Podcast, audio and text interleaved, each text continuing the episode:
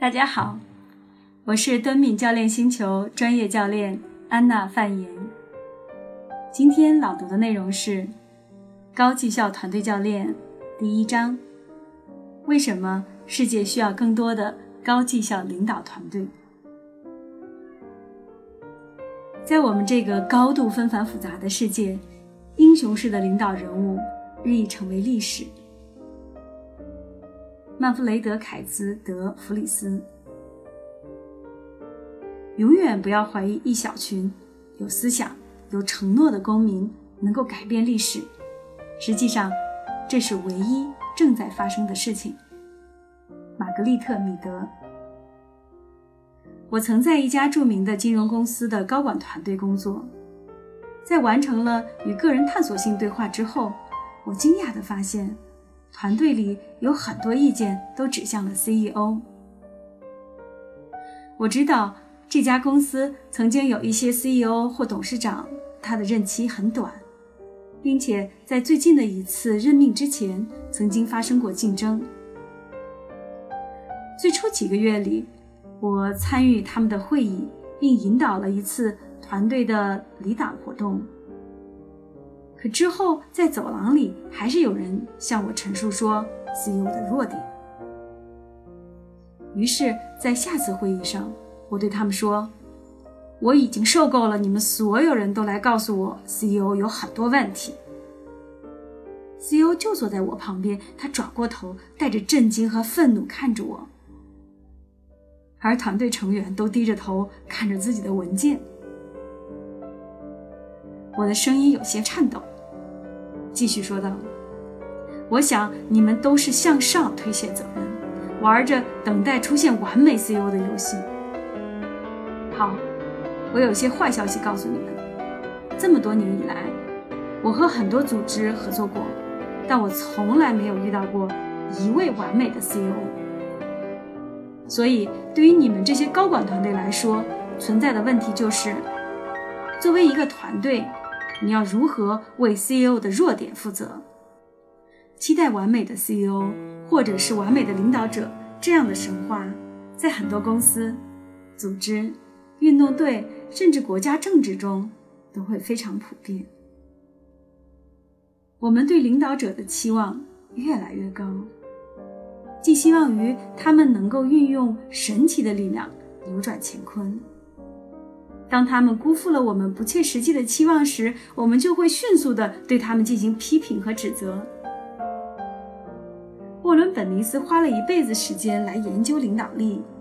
他写道：“我们的神话总是实现不了，所以我们坚信独行侠神话，坚守伟大事情通常是由富有传奇色彩的人单独完成的这样的一种浪漫想法。”尽管有相反的证据存在，包括米开朗基罗曾与十六个人一起合作为西斯廷大教堂绘画这一事实，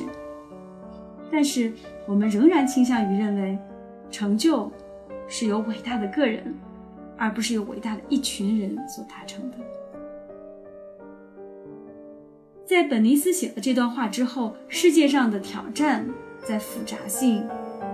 互联性、速度变化。以及我们现在作为一个物种所面临的重大威胁方面，继续呈指数型增长，并且还有更多的挑战即将到来。接下来的三十年将是人类在地球上生存史中最为令人兴奋的时刻。赫里根迷失花园和伊甸园工程的创始人蒂姆。斯米特在二零零九年九月二十八日的董事会年度大会演讲时是这么说的。他继续讲到：“因为在这段时间里，我们将会发现人类是否真的是智人，或者发现我们是否将会进入到灭绝物种的化石之列。”生态学家保罗·霍肯。在给波特兰大学2009级学生上课时，对这些话表示了赞同。让我们从最原始的话题说起。2009级的同学们，你们必须弄清楚的是，当每一个生命系统都在衰退，而且衰退的速度在加快时，这对人类来说到底意味着什么呢？追根究底，人类文明需要一个全新的操作系统，而你们就是程序员，并且我们需要在几十年内就拥有这个操作系统。现在的挑战比以往任何时候都要更大，因为当我们早晨醒来照镜子的时候，我们看到的是这个星球上众多濒临灭绝的物种之一。如果我们所面对的只是全球变暖、人口爆炸、技术互联、石油供应枯竭、物种灭绝速度比以往任何时候高一千倍等等这样的挑战，其情况其实还没有那么糟糕。但事实却不是这样的。我们所面对的是这样的一个世界，所有的这些挑战以及更多的挑战都发生在一个复杂的网络系统当中，而且相互关联的力量所推动，并且挑战发生的速度正在以几何指数增长，这导致任何专家都不可能了解整个模式，更不用说知道如何解决这些问题。迪姆斯米特和保罗霍肯所提出的这些挑战，无法由科学家个人来解决，也无法由同一学科的科学家小组来解决，甚至无法由世界上最好的研究机构所组成的各个学科的科学家团队来圆满解决。当然，它也无法由政治家来解决，即便目前跨境合作的力度比以往任何时候更大。侧重于符合模式某个方面的压力团体，其实也同样无法解决这些挑战。当前世界所面临的挑战，要求我们作为一个物种去找到另外一种超越局部和自我利益、超越科学、超越边界等等前所未有的合作方式来进行。在这一合作过程中，我们需要产生新的思维方式，正如爱因斯坦所指出的那样。你不能用同样的创造问题的思维方式来解决这一问题。写作本书的第一版时，我正着迷于英国伊拉克战争调查的这些相关信息。这场调查是想弄明白为什么英国会做出这样的政治决策。与美国及其其他盟国一起参与到这场战争中，不惜以人命、经济成本。以及与伊斯兰文化产生进一步冲突为代价。内阁大臣们的证词表明，每当最需要高质量、关键性、质疑性对话时，来自内阁内外的压力就会导致危险的群体思维的出现。当时的英国首相托尼·布莱尔通过在内阁中保持持有不同观点的人士来努力避免。前任首相玛格丽特·撒切尔在执政时后期政治内阁上的失败，在做出有关伊拉克战争的决策期间，这些不同观点人士包括罗宾·库克和布莱恩·肖特。然而，最需要他们发出质疑声音时，他们却被孤立了，他们的贡献被边缘化了，被批判说造成了集体的集体心态。这一事件让我们与所读到的美国内战时期亚伯拉罕·林肯的内阁故事形成了鲜明的对比。历史学家多丽丝·卡恩斯·古特温记录了林肯的政治天赋。他在内阁中引入了自己主要的政治对手，这些政治对手充满了热情，发出了反对林肯的观点和信仰。这样的声音促进了深入的批判性的辩论。这也是后来美国前总统奥巴马试图效仿的做法。团队挑战的变化。那么，这些全球性的挑战在领导团队的世界里是如何体现的呢？以下这些重要挑战是几乎我们所有服务过的领导团队都经历过的，或者在重要的调研报告中出现过的。这些挑战要求所有领导团队成员以及那些教练和支持他们的人都要有更好的表现。这在第一版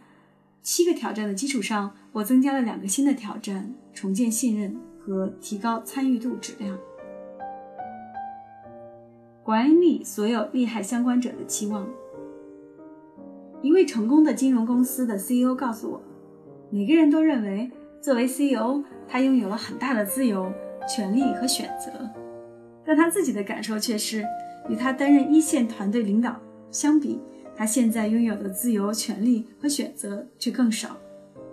他解释道，他的日程是如何被固定下来，他是如何围着公司的日程转的。他是如何不断地听命于监管者、董事会成员、股东、关键客户以及合作组织等等？每个事业和职能部门都是如何希望他每年至少亲自拜访一次的？除此之外，还有许多希望他参加的会议，这些会议时间加起来比他一天的工作时间都要长，而且在每一次会议上，他还有被不同的观点和。利益群体所游说。他告诉我说，他觉得自己是公司内外所有矛盾的要求的聚合点。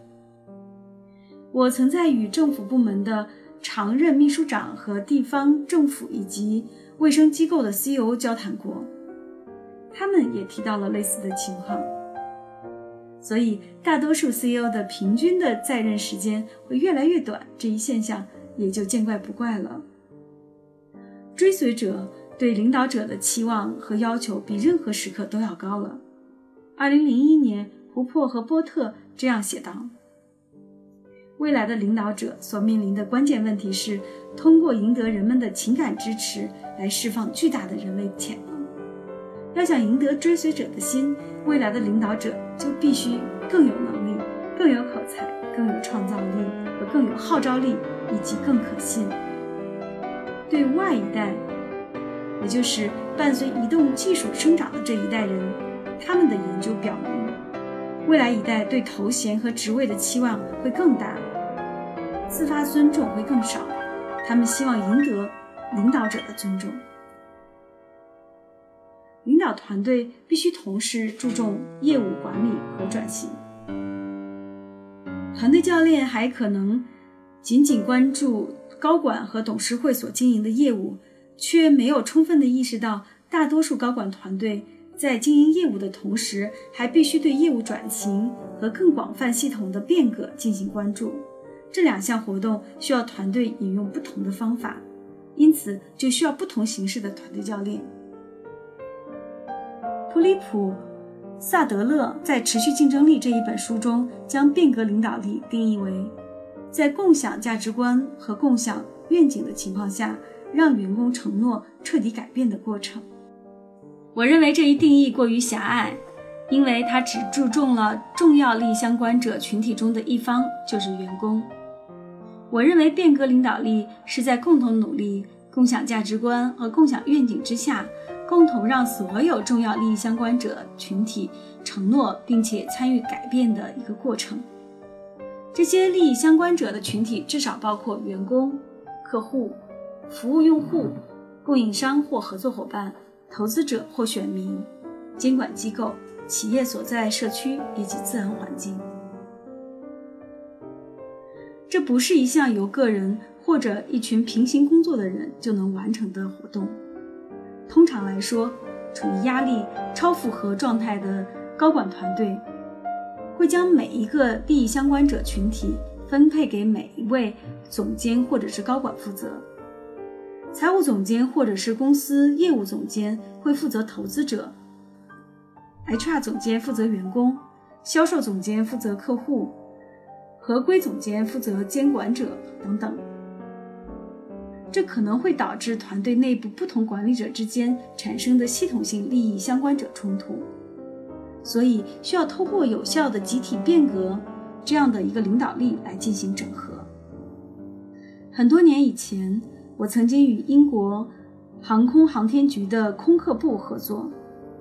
他们每一周勉强组装两架飞机，整个业务规模庞大且笨重，效率低下。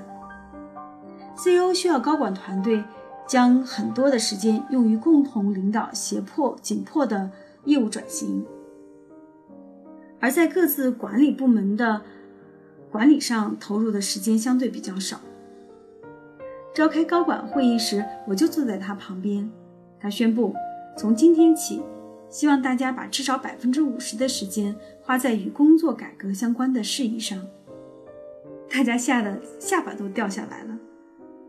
因为仅仅是管理自己的部门，他们每周的工作就已经平均超过了八十到九十个小时。你怎么还能要求我们投入更多的时间呢？他们惊呼道。作为团队教练，我建议他们都检查一下自己上个月的日程安排，找到百分之十到百分之二十创造价值最少的时间，然后想办法把这段时间里所做的事情从自己未来的日程中去除。这是为变革管理领导力创造所需要的空间开始。但我们所做的每一件事都是必须的，他们回答道。我思考着应该如何应对他们的反对声音，于是说道：“好吧，如果到下次我们所有人见面时，你真的找不到需要从自己日程中所去除的事情，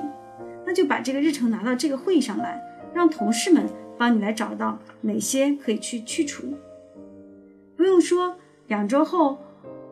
再来参加此次会议的时候，他们都已经确定了要删除哪些事情了。”团队需要提升解决系统冲突的能力。团队出现利益相关者冲突的情况，在董事会中也时常非常普遍的。很多的组织中，最主要的也是最困难的一种关系，就是董事长和 CEO 之间的关系了。董事长代表着投资者或者是监管机构的需求，而 CEO 则代表着员工和客户的需求。当某种利益相关者冲突未能清楚地表达出来或解决掉的时候，陆续的发展下去，董事长和 CEO 的关系就会经常的发生变得非常个人化，甚至是被视作权力斗争。冲突太多或冲突太少的高管团队都不会很高效。我曾经开发出一个必要冲突法则，说的是团队内的冲突。和他们所带领的身处其中团队、身处其中的系统之内的冲突相比，应该不多也不少，所以有必要帮助团队和董事会提升他们的集体能力，以管理系统的冲突。人类要学会适应多重成员身份。对于团队成员来说，另一个越来越大的挑战是与世界的关系越来越密切。组织越来越矩阵化。现在的高层管理者或者是经理们，很少归属于一个团队。一位 CEO 既可能是董事会成员，又管理着高管团队，还担任着一些子公司的董事会主席。此外，还任职于行业委员会、合资公司或者是一些其他的工作小组。整个组织的高管层都有可能会是这种情况。然而，很多管理者和经理们都从心里，在这很多众多身份之间和归属的情况下做斗争。社会学家和人类学家告诉我们，作为一个物种，我们学会了如何对我们的家庭群体或者是部落保持忠诚，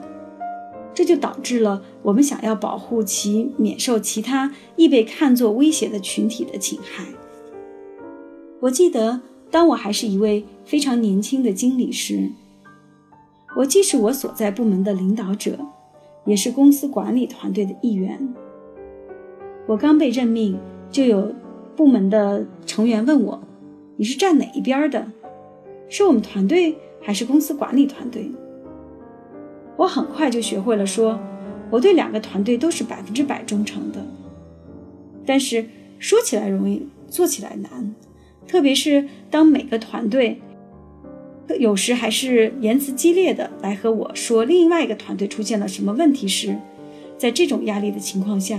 我会很容易就变成授权代表的角色，不能全然的起到另外一个团队成员的作用，而只是成为那个团队成员观点的代表。只有当他们的利益受到威胁或者是需要推销，我才会说话。然后，当我回到另外一个团队中时，我又开始代表上了一个团队的观点，这样就成为了巴里奥什里所描述的那种为难的中间派，游走于两个团队之间，不在任何一边站队的邮递员外交官，或者是仲裁员。世界正在变得越来越复杂。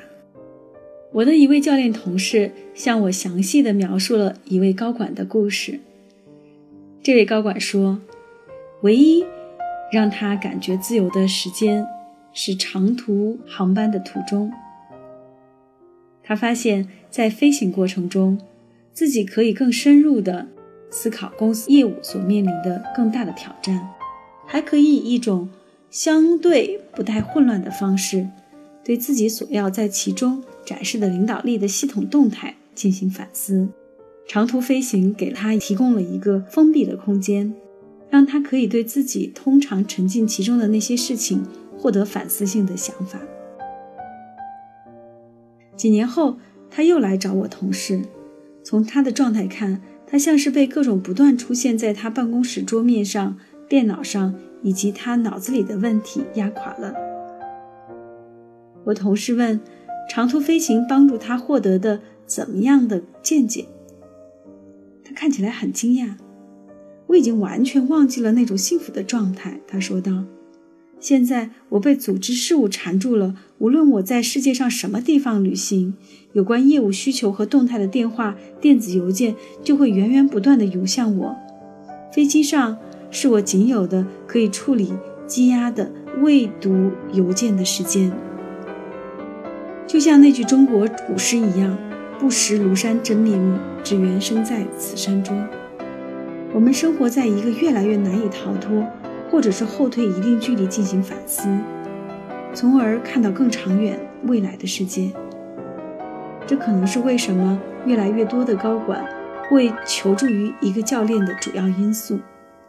教练可以让他们提供受保护的空间，以及一些局外人的视角。虚拟工作方式的发展，Jessica ·普里奈克。曾花费了很多年的时间来研究虚拟团队。他在报告中说，2006年，美国68%的工作者采用虚拟工作方式，到2011年，这一比例将会上升到73%。在亚洲，2006年有百分之有4.6亿人采用虚拟工作方式，而2011年这一数字将会增加到6.71亿。人类必须迅速开发出从来没有预先计划的工作方式。现在的工作时间是七天二十四小时连轴转，因为公司的运营时间跟着太阳跑。一天当中，公司的业务活动随着时间的推移转移到全球的不同地方。团队工作通常是电子化的，而不是面对面的。电子邮件、电视、视频会议工作方式在改变，随之。也要去发现新的沟通技巧，以及建立和维持信任关系的新方法。纵观整个人类历史，团队都有赖于非正式的社交活动。这种社交活动一般会包括同事、家庭成员在内，大家分享工作以外的兴趣爱好，同时也建立和维系同事之间的信任。如何在虚拟团队中为这一关键要素找到替代方案？仍然是一个悬而未决的问题。领导力的主要矛盾、主要挑战不是在各个部分，而是在相互关系中。正如我们在上面所探讨的，世界上的挑战变得越来越复杂，涉及更多的相互关系。组织中的主要挑战不是在人与部门之间有关，而是在和人员、团队、职能部门。以及各利益相关者需求之间的边界和关系相关。我们很擅长解决人员、团队、职能部门和各利益相关者群体内部的问题，对于如何处理、解决他们彼此之间的关系和问题，我们却知之甚少。一位教练曾这样对我说：“当初我所接受的教练训练，告诉我的是如何解决个人问题，但现在我意识到。”我要改善的是人和人之间的问题。我们更懂得如何使个人发生改变，而不知道如何使人际关系发生改变。我们所知道的对关系进行教练，也往往是帮助促进个人之间对话或者是解决彼此之间的冲突，或者是帮助团队建立更好的人际关系。有效的进行团队教练，至少需要处理四个层次上的关系，而这通常又是同时进行的。教练和客户团队之间的关系，包括教练与所有团队成员、个人以及团队整体之间的关系，团队成员彼此之间的关系，团队作为一个整体，如何构建与其他利益相关者之间的关系，如何激发他们参与。这些利益相关者包括员工、客户、供应商、合作伙伴、投资者和监管机构，以及团队所在的社区。领导团队如何促使所有利益相关者调动各自的利益相关者？对于一家公司来说，仅仅做到以客户为中心还是不够的。为了做出有价值的贡献，他们还需要关注客户的客户，促使客户对自己的客户产生影响。这样，这一点也适用于员工、投资者、供应商以及监管机构。他们要对自己的各自利益相关者产生影响。我曾被一家电子公司的销售团队请去做团队教练，他们告诉我说，虽然他们在达成销售目标方面非常成功，但是生产部门不能按时、按质交付适合的产品，这让他们很失望。我为他们感到遗憾，同时又帮他们探索了如何更清楚地向生产人员传达销售部门的要求。后来和销售部同事进行沟通时，他们告诉我说，最大的问题是销售部门。怎么会呢？我问道。同时，我也留意到自己已经紧绷的神经，准备要为我所服务的团队辩护了。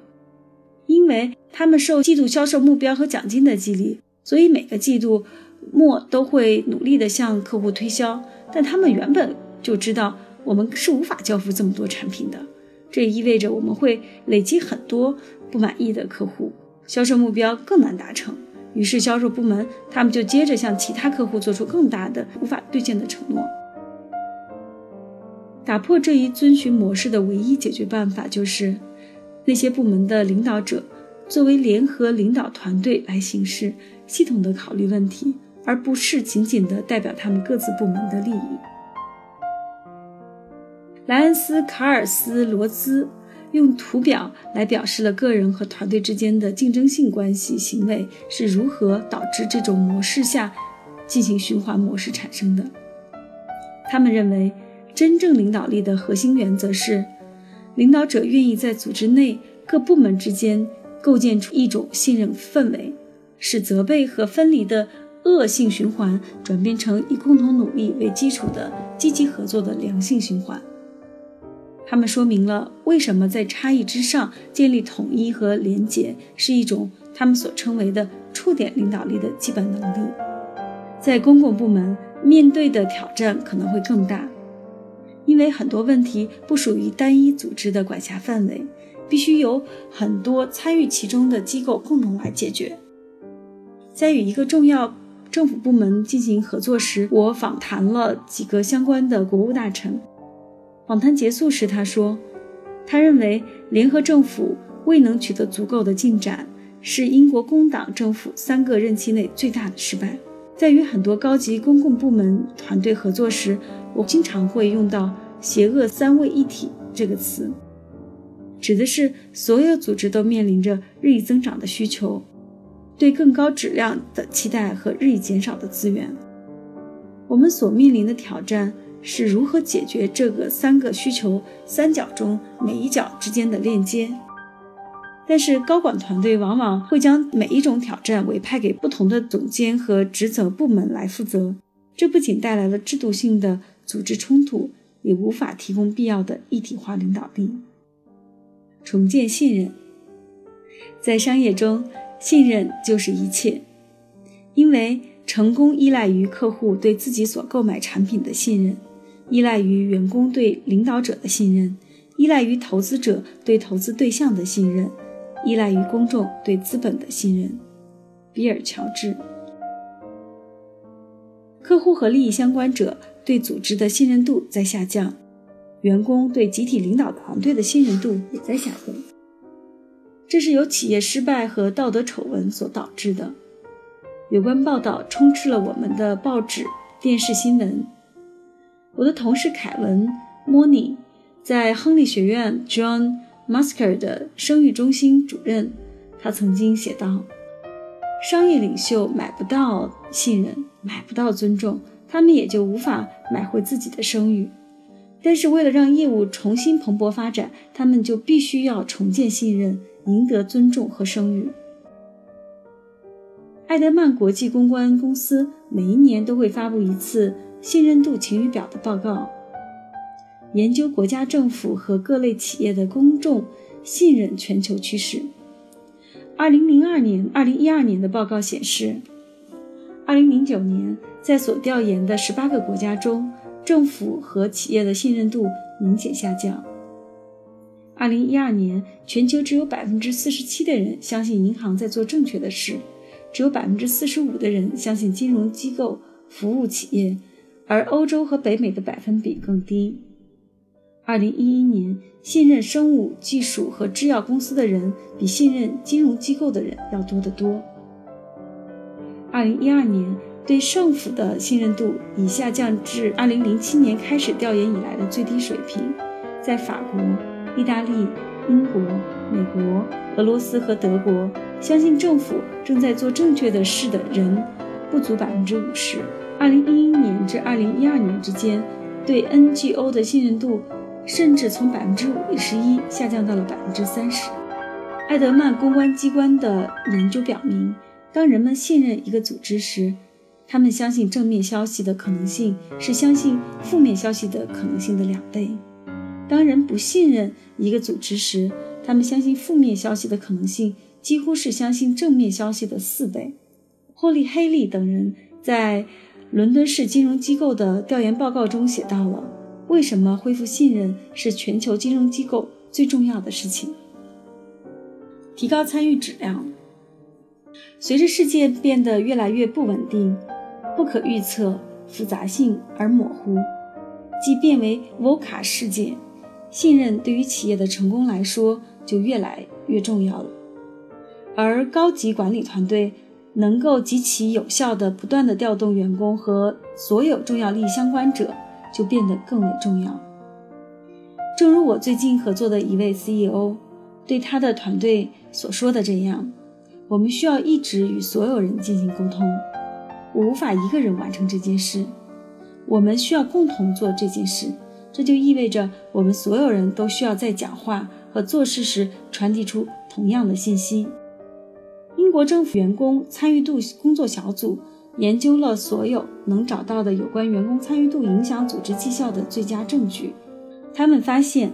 低水平的员工满意度和参与度与低水平的绩效、客户满意度、工作质量、健康、安全问题、创新水平、财务之间有着密切相关。而且，员工参与度低也是预测下一年绩效不佳的最有利的因素之一。而员工参与度的提升，则强烈的表示下一年绩效指标会有所提升的一个标志。领导过政府工作小组的迈克尔·劳德认为，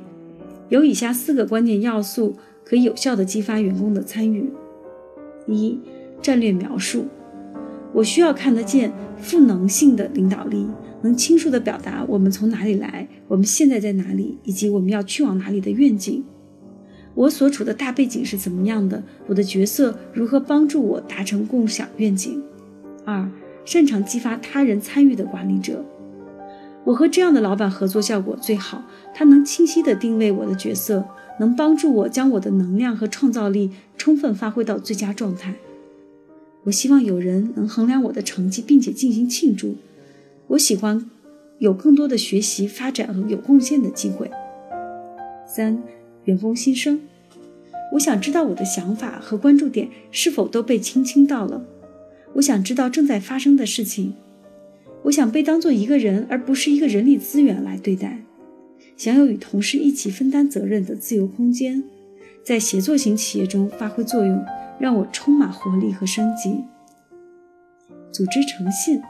我喜欢言行一致、清晰而始终如一，如果组织声称人是最宝贵的资源，那么请不要使用命令或控制的方式，这会导致欺凌、烦恼、不满和不信任。价值观是否一致也很重要。根据我自己的研究，以及迈克尔·维斯特教授在卫生服务和企业领导力委员会的工作成果，我增加了第五个关键要素，就是真正的团队合作。我们所在的团队拥有了清晰的目标，大家一起透过密切的合作来达成这些目标，同时来定期聚会，一起来检视绩效成果，寻找共同改进的措施。在这样的团队中工作，我感到参与度很高。尽管参与度的重要性已经得到了证明，但只有百分之二十的领导者说，他们采取的激发参与度的行动带来了更好的经营业绩，因为他们过度信赖于由上至下的沟通方式，而在促进伙伴之间的相互激发参与以及团队合作方面做得少之又少。高层领导团队需要找到更好的方式来促进员工参与，但这也只是成功参与、促进参与的第一步。他们还必须与客户、供应商、投资者、监管者以及他们所在的社区之间建立一种基于信任的高度参与关系。在第三章中，我们将在高绩效团队的五 C 模型的连接中进行进一步的探讨这一点。今天的阅读内容就到这里，我是敦敏教练星球的专业教练安娜范莹，感谢收听，我们明天继续阅读。